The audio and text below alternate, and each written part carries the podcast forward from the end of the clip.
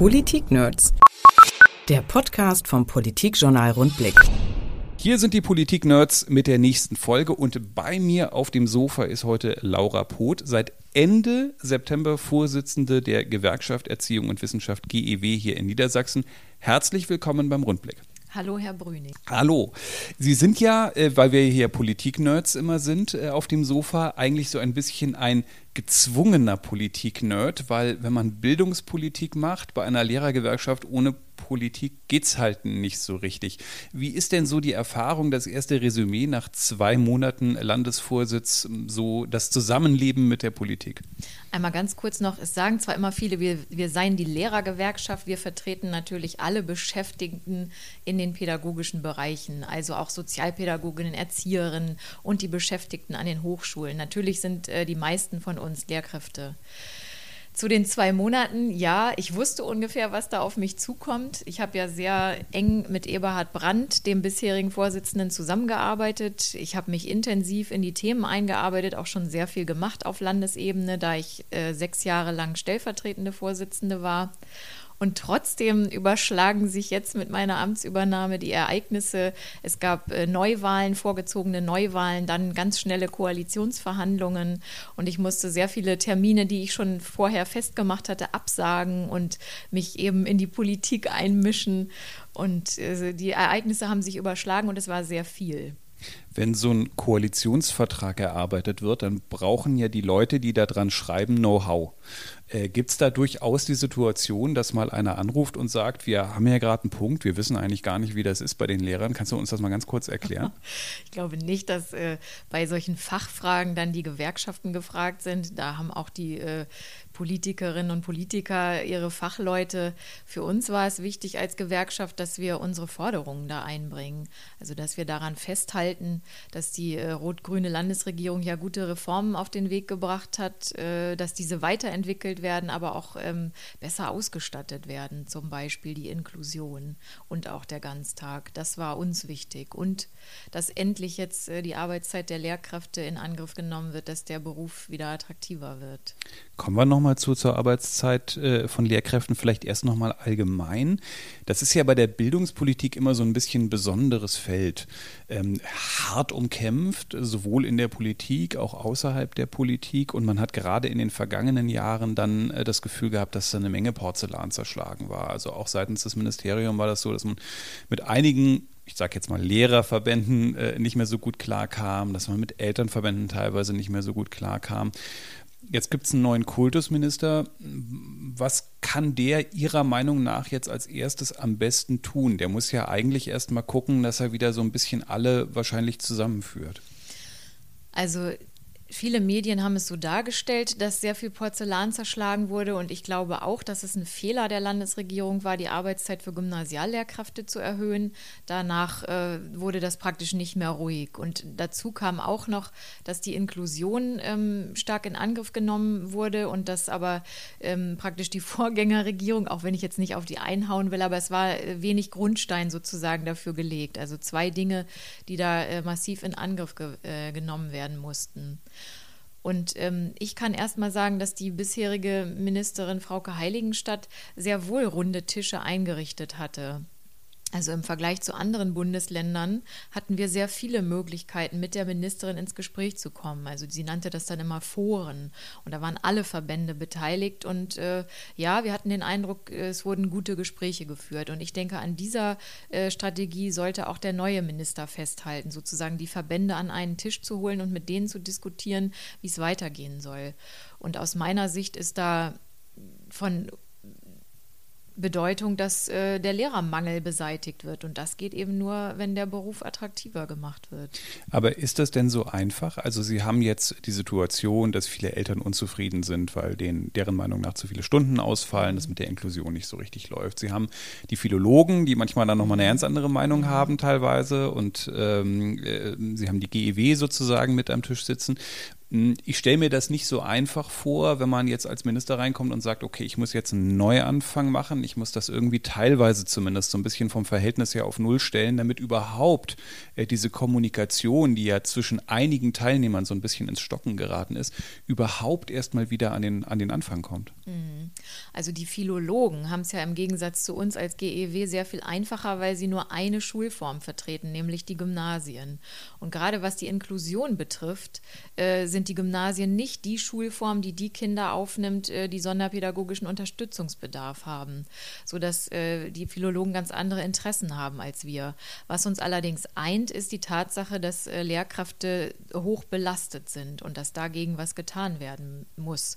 Und ich finde es gut, dass der äh, neue Minister, der war ja gerade in, in einem Interview zu lesen, und er hat genau das äh, zum Kernthema gemacht, nämlich die Attraktivität des Lehrerberufes. Und ich denke, das ist der äh, Dreh- und Angelpunkt, um diesem Lehrermangel äh, entgegenzutreten.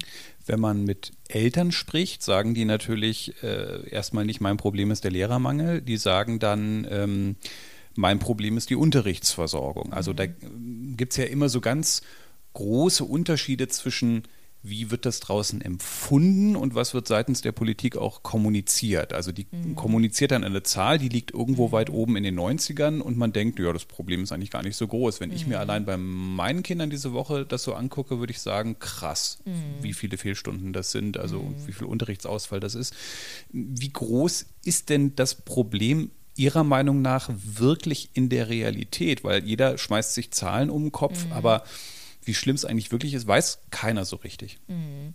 Na, einmal, Sie sagen, äh, das Problem sei nicht der Lehrermangel, sondern das Problem sei die Unterrichtsversorgung. Nee, das habe ich, nee, nee, meine ich gar nicht, sondern äh, die, die, die sagen ja nicht, also das ist ja der Schluss, den Sie sozusagen auch daraus ja, ziehen, dass genau. der Lehrermangel das ist. Die sa genau. sagen ja erstmal, ich sehe das Problem. Mhm. Und das ist eben die Unterrichtsversorgung. Mhm. Und da würde ich erstmal das erste Fragezeichen dran machen, mhm. weil das ist ja, auch wenn ich argumentiere, da fällt jetzt diese Woche so viel Unterricht aus, das ist natürlich ein bisschen gefühlte Empfindung. Ich weiß nicht, wie das an anderen ja, Schulen in dem Moment ja. ist. Und das Kultusministerium operiert mit einer Zahl, die an einem Tag einmal im Jahr ja, erhoben wird, die ist natürlich auch äh, Kokolores. Das, das heißt, für mich steht vor der Lehrermangelfrage erstmal die Frage, naja, eigentlich kann keiner so richtig einschätzen, wie groß das Problem eigentlich wirklich ist. Mhm. Doch, das Problem ist schon vorhanden. Das Problem ist vor allem äh, in den ländlichen Bereichen vorhanden.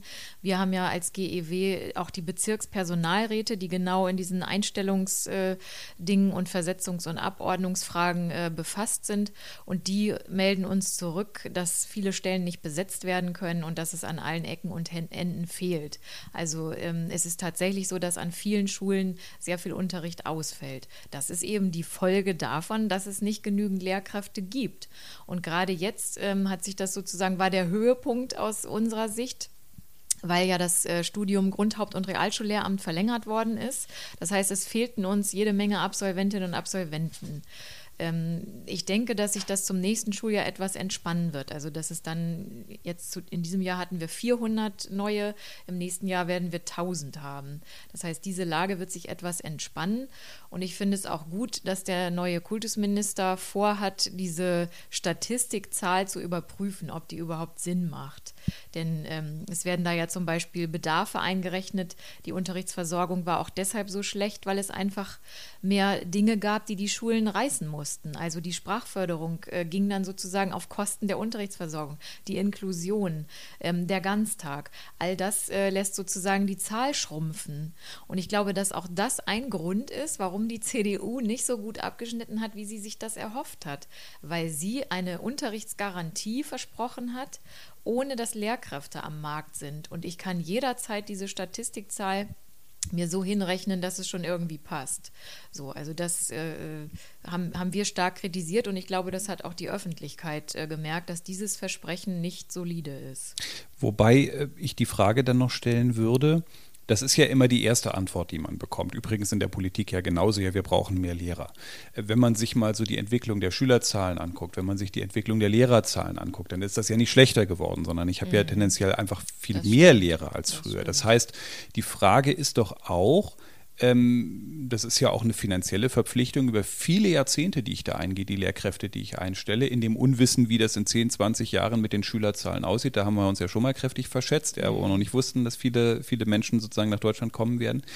Ähm, die Frage ist doch, wo sind denn weitere Stellschrauben, die ich in dem System auch nutzen kann? Denn de facto ist es doch so, wenn ich mehr Lehrer mhm. Auf eine bestimmte Zahl von Schülern habe und mhm. trotzdem solche großen Lücken habe, dann mhm. habe ich doch irgendwo auch noch Stellschrauben an Stellschrauben gedreht, die ich theoretisch nach wie vor auch verstellen kann. Mhm. Ja, natürlich. Ähm, das sagt ja auch die Politik, dass noch nie so viele Lehrkräfte im System waren wie derzeit. Allerdings äh, haben wir eine sehr große Einwanderungszahl gehabt. Es sind sehr viele äh, Kinder aus geflüchteten Familien hinzugekommen. Die brauchen einfach diese Sprachförderung und die werden sie auch in Zukunft brauchen. Also mit einem Jahr Sprachlernklasse ist es nicht getan, sondern sie müssen auch in den Regelklassen weiter unterstützt werden. Und der Ganztag ist eben Elternwille, Elternwunsch und äh, ist für die Vereinbarkeit von Familie und Beruf unerlässlich. Da braucht es natürlich auch mehr Lehrerstellen, weil wir sagen, es kann nicht sein, dass äh, die Lehrer vormittags Unterricht machen und nachmittags gibt es nur noch äh, Getüdel mit äh, wem auch immer, sondern das muss schon ein ausgewogenes äh, pädagogisches Konzept sein. Ähm, ich würde gerne den Begriff Getüdel gerne mal auf einem Stundenplan sehen. Nachmittags, was machst du zwischen vier und sechs? Ah, da mache ich Getüdel. Wenn man äh, mal guckt, wie attraktiv so ein Lehrerjob heute noch ist, ähm, dann muss man da ja auch manchmal ein Fragezeichen dahinter machen. Also diese Geschichte, Lehrer sind faule Säcke, das unterschreibt ja heute im Prinzip kaum noch jemand. Ja, einfach auch schlicht und einfach deshalb, weil ja auch die Arbeitszeitstudien ergeben haben, äh, was da mittlerweile dahinter steckt. Ähm, wie problematisch ist das denn eigentlich heutzutage, auch junge Leute für diesen Beruf noch zu begeistern, in dem Wissen, dass die natürlich vielleicht ein 40-jähriges Berufsbild haben werden, das nicht dem des Lehrers entspricht, wie wir das mal in unserer Kindheit mhm. vielleicht uns vorgestellt oder auch erlebt haben. Mhm.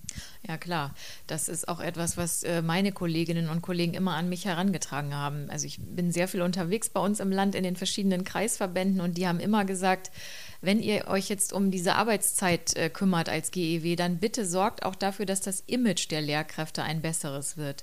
Also es ist einfach ein, ein Unding. Es ist klar, dass die hoch belastet sind, aber trotzdem in der Öffentlichkeit es so aussieht, als hätten sie nachmittags frei und äh, einen, den Himmel auf Erden. So ist es eben nicht. Und ich äh, glaube, dass uns das als GEW tatsächlich gelungen ist.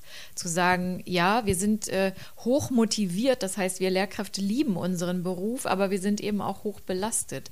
Und das liegt vor allem daran, dass so viele Tätigkeiten hinzugekommen sind. Also wir haben seit 20 Jahren, über 20 Jahren dieselbe Regelung äh, über die Unterrichtsverpflichtung, obwohl ganz viel hinzugekommen ist, was da nicht abgebildet ist. Und ich denke, dass das auch ein Grund ist, warum sich äh, zu wenig junge Menschen für diesen Beruf interessieren. Und da ist Politik gefordert zu handeln, diesen Beruf wieder äh, als den schönen zu machen, der er ja ist. Es ist ja ein wunderschöner Beruf. Wenn man ähm, beim Thema Arbeitszeit mal in den Koalitionsvertrag reinschaut, habe ich mir mal gecopy-pastet, das ist ja heute wahnsinnig in Copy-Pasten, was da zu dem Thema drin steht. Wir tragen es mal kurz vor. Wir wollen die Regelungen zur Arbeitszeit von Lehrerinnen und Lehrern auf eine solide Basis stellen. Mhm. Klingt erstmal gut, mhm. obwohl ich weiß gar nicht, ob Sie solide Basis jetzt als Begriff so toll finden. Ich lese erstmal weiter. Die Belastungen der Schulleitungen sind ebenfalls zu untersuchen. Hierfür sind die Ergebnisse aus der eingesetzten Arbeitszeitkommission und den vorliegenden Arbeitszeitstudien eine Grundlage. Wir streben die Erarbeitung einer neuen Arbeitszeitverordnung für Lehrkräfte an. Dabei soll berücksichtigt werden, dass Lehrkräfte über 55 Jahre eine zusätzliche Entlastung erhalten. Zitat Ende, würde man im Landtag jetzt sagen. Ja. Ist das, was da jetzt drin steht, macht Sie das zufrieden? Also nachdem die CDU gesagt hatte, es müsse eine neue Untersuchung geben, um endlich herauszufinden, wie viele Lehrkräfte wirklich arbeiten und wir das als äh, Kampfansage verstanden haben und äh, uns massiv dagegen gewehrt haben, weil es liegt eine Studie der Universität Göttingen vor, die bundesweit wirklich einmalig ist. Es ist. Ich werde auch in viele andere Bundesländer eingeladen, weil es eine solche Studie nirgends gibt, die über ein Jahr lang minutengenau die Arbeitszeit dokumentiert hat, sodass ich denke schon, dass es ein Erfolg ist, dass davon jetzt im äh, Koalitionsvertrag nicht mehr die Rede ist von einer weiteren Untersuchung, sondern dass im Koalitionsvertrag steht, jawohl, das, was die Arbeitszeitkommission die sich ja mit allen vorliegenden Studien beschäftigt hat, was die jetzt als Empfehlung rausgibt, äh, wie die Arbeitszeit der Lehrkräfte verändert werden soll, dass da, darauf äh, Bezug genommen wird, das denke ich, ist genau richtig. Jetzt äh, kommt es darauf an, dass der neue Kultusminister das auch anpackt und diese Empfehlungen aufnimmt und dafür sorgt, dass eine neue Arbeitszeitverordnung jetzt auf den Weg gebracht wird. Denn das muss jetzt passieren, damit die zum 1. August 2018 auch greift. Das ist ja eigentlich die große Frage, der Faktor Zeit. Bisher hatte man so den Eindruck, naja, in der Tat nimmt man in der Politik schon dieses Problem irgendwie wahr, aber man mhm. schiebt es jetzt erstmal so ein bisschen auf die lange Bank. Dann gab es diese Arbeitszeitkommission, da wusste man sozusagen auch auf Medienseite schon wieder, ach so, das kommt dann mhm. erst in der nächsten Legislaturperiode. Jetzt ist ja die Frage, Sie haben ja auch selber gesagt, auch als GEW, die Philologen haben es auch gesagt, man mhm. kann das auch vor Gericht nochmal ja, erklären. Ja. Ähm, wie viel Zeit gibt man denn so einem neuen Kultusminister? Weil, was Sie gerade gesagt haben, der August 2018, wenn man sich so immer diesen Weg anguckt, bis mhm. sowas mal entschieden ist, heute würde man ja schon fast wieder von sportlich mhm. sprechen, was die Zeit angeht. Mhm. Naja, also das äh, Oberverwaltungsgericht in Lüneburg, das ja damals die Arbeitszeiterhöhung für Gymnasiallehrkräfte als rechtswidrig äh, eingestuft hat, in diesem Urteil heißt es eben auch, dass die Regierung äh, gefordert ist, eine neue Arbeitszeitverordnung äh, anzugehen. Und ähm, wir gehen jetzt seit mehreren Jahren den politischen Weg und haben praktisch diese Klagen äh, nur in der Rückhand, weil ich denke, äh, dass es angebracht ist, das jetzt politisch zu lösen. Und diese Klagen sind im Grunde die Notlösung, um zu zeigen, hier, ähm, wenn das nicht in die Hand genommen wird, dann kommen wir dir eben wieder. Ähm, mit, äh, mit den Klagen, was wir eigentlich nicht so gerne wollen. Aber das ist ja für Sie ein Spagat, weil Sie auf der einen Seite natürlich die politischen Erfordernisse sehen und auch die politischen Wege sehen, aber natürlich in der Mitgliedschaft mhm. doch vermutlich irgendwann auch mal Geduld aufgebraucht haben, weil Lehrer mhm. sagen, ganz ehrlich, jetzt höre ich mir vor dir, seit drei, vier Jahren höre ich mir das an, jetzt mhm. ist immer noch nichts da mhm. äh, und jetzt muss es halt mal juristisch erklärt werden, das, mhm. geklärt werden. Das heißt, für Sie ähm, ist es ja schon so eine gewisse Doppelbelastung, der Sie da ausgesetzt sind, mhm. seit seitens der Politik, aber auch seitens der Mitglieder. Mhm. Das stimmt, aber äh, das ist auch tatsächlich so, dass die Kollegen sagen, bei uns ist aber noch keine Entlastung angekommen. Es ist aber so, dass ich das ganz gut erklären kann, äh, wie, wie groß unser Einfluss ist. Denn der Ministerpräsident hatte 2015 gesagt, es gibt überhaupt kein Geld und die einzige Möglichkeit für Entlastung zu sorgen ist es, Tätigkeiten zu streichen oder zu verlagern. So, und äh, das wäre also auch eine Maßnahme gewesen, sozusagen, ähm, diesem Oberverwaltungsgericht auf diesem Weg entgegenzutreten. Also es gab ja dann diese Online-Befragung der mhm. Lehrkräfte des Ministeriums, auf diese Online-Befragung haben wir auch Einfluss genommen, sage ich mal, damit die nicht die Arbeitszeitstudie konterkariert. Und das ist uns gelungen. Also, dass wir da das Zepter des Handelns in der Hand behalten. Dass es eben nicht um eine Verlagerung der Tätigkeiten geht, sondern dass diese Aufgaben zu einem professionellen äh, Lehrerverständnis einfach dazugehören. Und wir wollen diese Aufgaben auch erledigen, sondern dass die einzige Stellschraube ähm, die Höhe der Unterrichtsverpflichtung ist. Und ich denke, da sind die Empfehlungen der Arbeitszeitkommission auch ein guter erster Schritt. Die bestätigt nämlich genau das. Die sagt also, Lehrkräfte können die vielen Aufgaben, äh, die sie machen müssen, in der Zeit einfach nicht schaffen. Und deshalb äh, empfiehlt diese Kommission eine Erhöhung der Anrechnungsstunden. Das heißt, äh, für Lehrkräfte, die viel mit Inklusion zu tun haben, zum Beispiel, die weitere Aufgaben im Schulleben wahrnehmen, die kriegen sozusagen Anrechnungsstunden und müssen dann weniger Unterricht erteilen. Und das ist äh, ein Weg, der jetzt äh, angegangen werden muss. Sie haben das Thema Inklusion gerade angesprochen, war ja auch ein sehr mh, mm, streitbares Thema im ja. Wahlkampf. Ähm, wir hatten eine junge Lehrerin hier, die uns so gesagt hat, na ja, ähm, also ich finde Inklusion eigentlich super. Mhm. Aber wenn ich mir angucke, wie das so an meiner Schule in der Realität läuft, würde ich vielleicht eher sagen, ja, also ob ich mein eigenes Kind nicht doch eher auf eine Förderschule geben mhm. würde, weiß ich nicht so richtig. Und da habe ich gedacht, naja, eigentlich sollte es ja gerade so nicht laufen, mhm. weil wenn ausgerechnet diejenigen, die eigentlich auch noch total dahinter stehen, selber mhm. Zweifel anmelden, habe ich natürlich eigentlich nur das, nicht mal das Minimum erreicht eigentlich. Ja, das ist in der Tat ein schwieriges Thema. Und als äh, die CDU ins, in, die Wahl, in den Wahlkampf gegangen ist mit der Aussage, wir wollen ein Moratorium oder auch Atempause in der Inklusion, hatte ich tatsächlich den Eindruck, das kann möglicherweise den Nerv treffen. Denn ähm, es ist auch so, dass viele unserer Kolleginnen sagen, sie fühlen sich durch die Inklusion äh, belastet. Ähm, es ist allerdings so, dass äh, eine Umfrage des, des Ministeriums, diese Online-Befragung, mhm. auch ergeben hat, dass 90 Prozent der befragten Kollegen dahinter stehen. Also die sagen, ja, wir wollen die Inklusion, aber die Bedingungen stimmen nicht. Das heißt, ähm, sie fühlen sich alleine gelassen. Es fehlt eben an sonderpädagogischen äh, Fachkräften. Und da hat die Regierung eigentlich den richtigen Weg eingeschlagen, nämlich diese sonderpädagogischen Fachkräfte einzusetzen damit die Lehrkraft eben nicht alleine ist, sondern im Team eine solche Klasse ähm, beschulen kann. Und die Klassen sind natürlich auch viel zu groß, die räumliche Ausstattung stimmt nicht und so weiter. Jetzt ist ja im Koalitionsvertrag vorgesehen, ähm, dass ein Schulträger auf Antrag die Förderschule Lernen um vier Jahre bestehen, länger bestehen lassen kann. Ich denke, es kommt jetzt vor allem darauf an, erstens auf die Kriterien, äh, unter denen eine solche Förderschule bestehen bleiben kann. Es kommt aber vor allem darauf an, dass die Politik jetzt dafür sorgt, dass in Zukunft die Bedingungen und die Ressourcen so vorhanden sein werden, dass die Inklusion auch umgesetzt werden kann.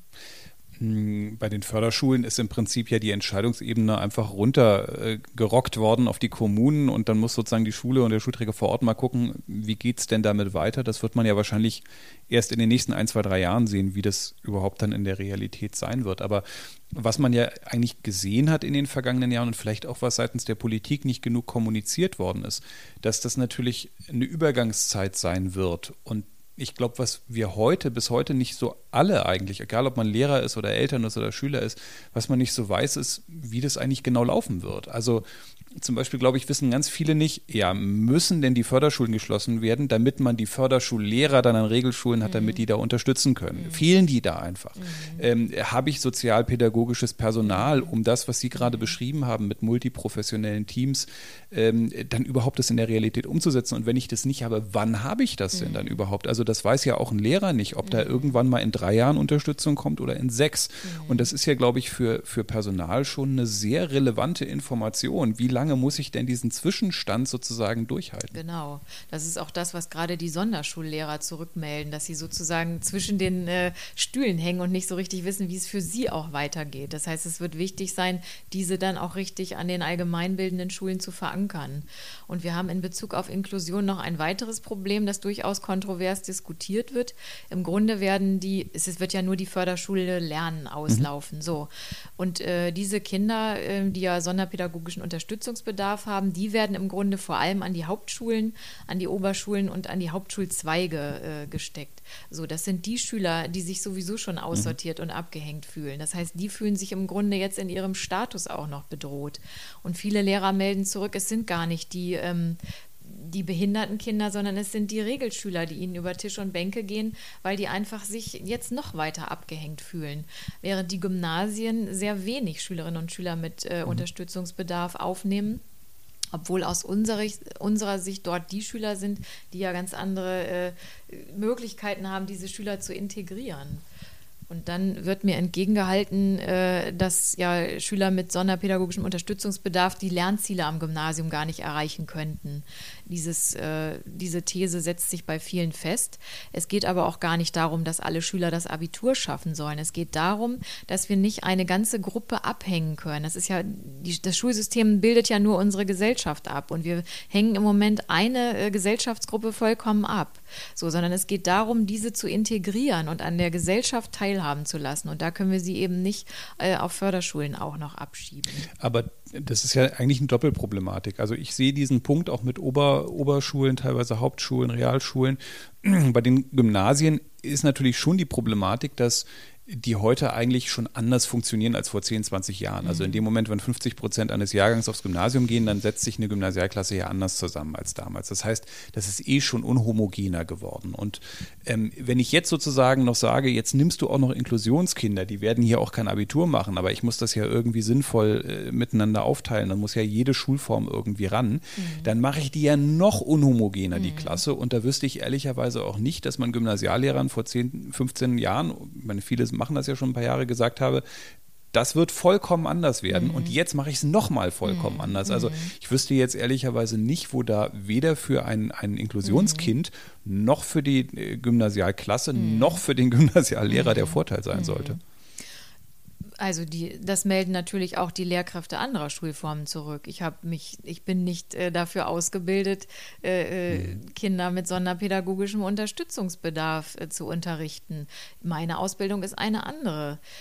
Ja, aber ich denke, ähm, da müssen wir als Lehrkräfte uns auch ein Stück weit umorientieren. Wir sind äh, für alle Kinder zuständig und das äh, wird auch ein Teil sein, äh, den wir in der Weiterqualifizierung, Nachqualifizierung und auch in der Lehrerausbildung anpacken müssen. So, diese, diese Separierung äh, ist aus meiner Sicht nicht der richtige Weg.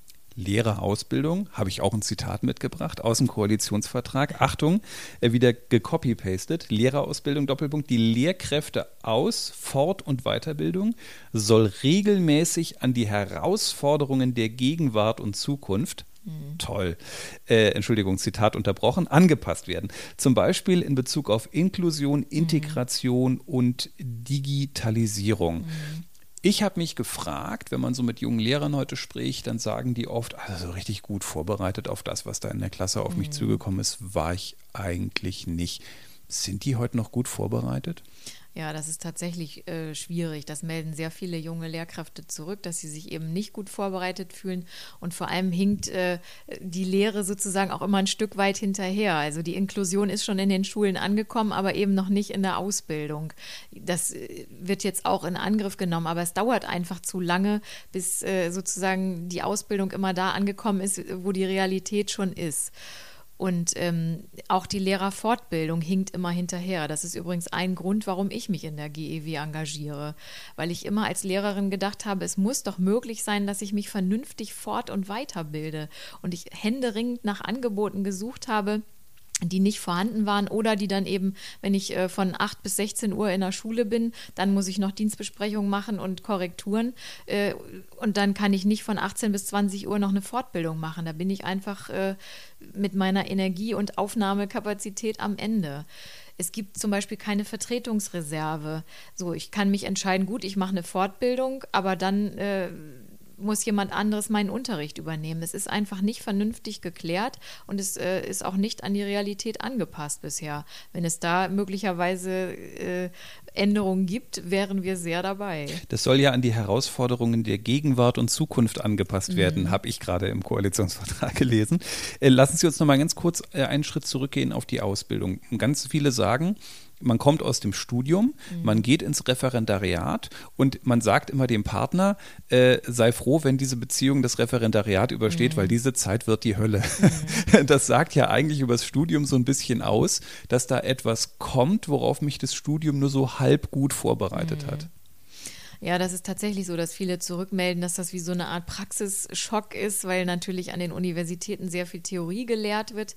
Das wurde ein bisschen verändert. Es wurden mehr Praxisanteile äh, hinzugegeben, wobei das auch nicht so optimal läuft, auch in den Schulen nicht, weil eben auch die Lehrkräfte dann sozusagen da mithelfen müssen und wenig Anerkennung dafür bekommen oder auch zu wenig Zeit haben, diese äh, Lehramtsstudenten darauf so richtig vorzubereiten. Ähm, ich denke tatsächlich, dass das ein Problem ist. Ein weiteres Problem haben wir aber darin, oder eine Forderung von uns ist, ähm, das Lehramt mehr schulstufenbezogen zu machen. Wir haben ja immer im Moment immer noch diese Lehrämter in Grund-, Haupt-, Real-, Oberschulen getrennt. Und wir sagen, im Grunde müsste das äh, langfristig geändert werden, nämlich auf ein Grundschulstudium, also erste bis sechste Klasse und dann eben fünf bis dreizehn. Und jeder, jede Lehrkraft muss sozusagen äh, für jede Schulform in der Lage sein, an jeder Schulform zu unterrichten. Und das ist auch so wichtig, weil wir ja teilweise jetzt Probleme im Grund- und Hauptschulbereich haben und Gymnasiallehrkräfte einspringen mussten. Und das wird sich ja auch in Zukunft mhm. nicht groß ändern. Also im Grunde müsste jede Lehrkraft in der Lage sein, an jeder Schulform zu unterrichten und auch Kinder mit sonderpädagogischem Unterstützungsbedarf zu unterrichten. Sie sind ein fantastischer Podcast-Gast, weil Sie in Ihren Antworten immer schon das antizipieren, was ich als nächste Frage stellen wollte. Das passt wieder mal äh, perfekt, weil wenn man sich dieses Studium anschaut heute, ob ich jetzt Grundschullehramt studiere, ob ich irgendwann an eine Oberschule gehen will, ob ich Gymnasiallehrer werden möchte. Man hat so ein bisschen als Außenstehender den Eindruck, mh, also richtig die Mega-Unterschiede sind das jetzt im Studium ehrlich mhm. gesagt nicht mehr. Also auch so Niveauunterschiede, wo man sagen mhm. würde, der eine ist da ganz oben und der andere ist da irgendwie ganz mhm. unten. Da habe ich mich halt schon gefragt, wo dann noch das Attraktivitätslevel sein soll. Warum will ich jetzt Grundschullehrer werden, wenn ich auch mit eigentlich nur nicht mega mehr Aufwand auch Gymnasiallehrer werden kann. Mhm. Ich habe mehr Reputation, ich habe mehr mhm. Geld. Mhm. es macht ja auch bestimmte Lehrberufe auch einen Teil teilweise ein bisschen unattraktiv. So ist es. Also es gibt ja im Moment schon Umfragen unter Studenten. Wenn du ein gleich langes, gleich schwieriges Studium machen musst, äh, würdest du dann eher Grundschullehramt studieren oder eher Gymnasiallehramt? Und natürlich sagen die meisten, dann mache ich natürlich das Gymnasiallehramt. Ich muss auch noch weniger unterrichten, habe im Zweifel die äh, weniger schwierigen Schüler als an der Hauptschule. Natürlich entscheide ich mich dann für das Gymnasiale. Und genau in dieser Situation sind wir. Der Mangel besteht in den äh, Grund- und Hauptschulen vor allem. Und da spielt natürlich die Bezahlung eine Rolle. Und äh, ich denke, dass wir einen Rechtsanspruch darauf haben, dass auch die äh, Lehrerinnen und Lehrer an den Grund-, Haupt- und Realschulen mit A13 wie an den Gymnasien bezahlt werden, weil eben Rechtsgutachten sagen, dass das Studium nicht nur gleich lang, sondern auch gleichwertig ist und auch die Tätigkeiten als gleichwertig anerkannt werden. In, in, in der Grundschule wird der Grundstein gelegt äh, für, die, äh, für die weiterführenden Schulen. Aber selbst wenn sie gleiche Bezahlung hätten, dann wäre das ja immer noch so. Sie haben ja so eine Doppelproblematik. Also zum einen die Bezahlungsfrage, dann die Aufgabenfrage. Also mhm. was macht denn der Lehrer da eigentlich? Und äh, dann haben Sie ja wie bei Landärzten auch nochmal diese regionale Frage. Mhm. Äh, und selbst wenn Sie eine gleiche Bezahlung hätten und das Studium, vielleicht haben Sie sogar noch einen Einheitslehrer, den Sie ausbilden, mhm. ja, und am Ende hat der, kann der im Prinzip alles. Der kann Grundschule, mhm. der kann Gymnasium und alle verdienen auch im Prinzip dasselbe. Dann würde natürlich trotzdem die, die Mehrzahl der Kandidaten immer noch sagen, ich möchte eigentlich lieber Gymnasiallehrer mit hoher Reputation in Hannover sein und mhm. nicht unbedingt Hauptschullehrer im Wendland. Mhm. Das kriegt man ja nicht so richtig weg, mhm. dieses Problem. Also nochmal, nicht Grundschul- und Gymnasiallehrer äh, die gleiche Ausbildung. Wir sagen schon erst, entweder erste bis sechste Klasse oder vierte bis äh, 13. 13. Klasse. Mhm. Also das sehen wir schon, dass das Unterschiede sind, ob ich jetzt äh, so einen Schulanfänger äh, unterrichte oder so einen 13, äh, Abiturienten. Da sehen wir schon Unterschiede. Und es ist tatsächlich so, dass natürlich die Schule Schulen äh, in der Stadt deutlich begehrter sind als die auf dem Land. Ja, das ist so. Und deshalb kommt es darauf an, auch den äh, Beruf des Grundschullehrers unbedingt attraktiver zu machen. Und dafür ist die Unterrichtsverpflichtung auch einfach zu hoch. Die äh, Grundschullehrkräfte unterrichten 28 Stunden, die Gymnasiallehrkräfte 23,5. Das hört sich sehr wenig an, aber unsere Studienwissenschaftler haben bewiesen, dass eben sehr viele Tätigkeiten dazukommen, die die Lehrkräfte im Moment nicht schaffen können. Es gibt ja immer so die Frage, äh, die sich dann immer wieder stellt, kann ich ähm, das für Lehrkräfte, die aufs Land gehen, irgendwie attraktiver machen. Also beim Landarzt gibt es ja immer die Möglichkeiten, mhm. ich zahle ja die Praxis und so, das mhm. geht beim Lehrer nicht. Mhm. Aber ähm, ist es Ihrer Meinung nach, wenn sich das Problem verschärfen sollte, schon etwas, worüber Politik sich mal Gedanken machen sollte, wenn sie sozusagen Schwierigkeiten hat, einfach in bestimmte Regionen, an bestimmte mhm. Standorte ähm, auch das, das richtige Personal zu mhm. finden? Das gab es ja mal. Ältere Kollegen von meinen äh, vorherigen Schulen, die haben äh, erzählen freudestrahlend, dass sie ganz günstige günstige Grundstücke bekommen haben äh, auf dem Land. Sowas gab es tatsächlich schon mal. Könnte eine Maßnahme sein, da Anreize zu schaffen. Ich denke aber, es geht erstmal um die Bedingungen der Lehrkräfte insgesamt. Letzte Frage, Frau Poth. Ähm, morgen ist es dann bei Ihnen mit der GEW vielleicht doch zu Ende, weil Sie sagen, nee, also das will ich jetzt doch nicht mehr machen. Und dann müssen Sie zurück an die Schule. ähm, ist es was, wo Sie sagen würden, ich fände das toll, es ist nach wie vor ein super Beruf bei allen Problemen, über die wir auch gerade gesprochen haben? Oder würden Sie sagen, also ah, vor zehn Jahren habe ich mir das irgendwie schon alles ein bisschen anders vorgestellt? Also es ist tatsächlich so, dass mich das beruhigt, dass ich kann ganz gelassen diesen äh, Gewerkschafts... Äh, diese Gewerkschaftsfunktion jetzt ausüben, weil ich auch als Lehrerin sehr gerne gearbeitet habe und weil mir meine Schülerinnen und Schüler oft fehlen und auch meine Kollegen. So, also es, äh, es würde mich nicht stören, wieder zurück an die Schule zu gehen. Allerdings ähm, habe ich mich deshalb in der Gewerkschaft so äh, engagiert, weil die Bedingungen einfach nicht stimmen. Also ähm, ja, ich habe immer ungefähr 40 Stunden gearbeitet äh, an der Hauptschule. Jetzt arbeite ich manchmal 60, 70 Stunden und bin nicht so kaputt, wie ich nach 40 Stunden an der Hauptschule war. Und ich konnte einfach meinen Schülerinnen und Schülern oft nicht gerecht werden, weil ich es einfach nicht mehr geschafft habe. Und äh, es ist einfach unglaublich, wie die Schulen, wie schlecht die Schulen ausgestattet sind, unter welchen Bedingungen die Kinder da lernen sollen. Ähm, und ich finde, da muss einfach was getan werden. Und deshalb äh, mache ich diese Gewerkschaftsarbeit. Wir haben übrigens nicht einmal übrigens über das Wort äh, Digitalisierung heute gesprochen Ja, und ich Glück. wette, es wird irgendjemand geben, der sagt, ihr habt überhaupt nicht viel Digital Digitalisierung gesprochen und an dieser Stelle möchte ich sagen, stimmt. ähm, wir müssen jetzt leider deshalb Schluss machen, weil Laura Poth und ich in unserem Ganztagsunterrichtskalender jetzt noch eine Doppelstunde Getüdel haben. Laura Poth war heute hier bei den Politik-Nerds, Vorsitzende der Gewerkschaft Erziehung und Wissenschaft in Niedersachsen. Vielen Dank, dass Sie heute da waren. Ja, gerne. Politik-Nerds. Mehr Infos unter rundblick-niedersachsen.de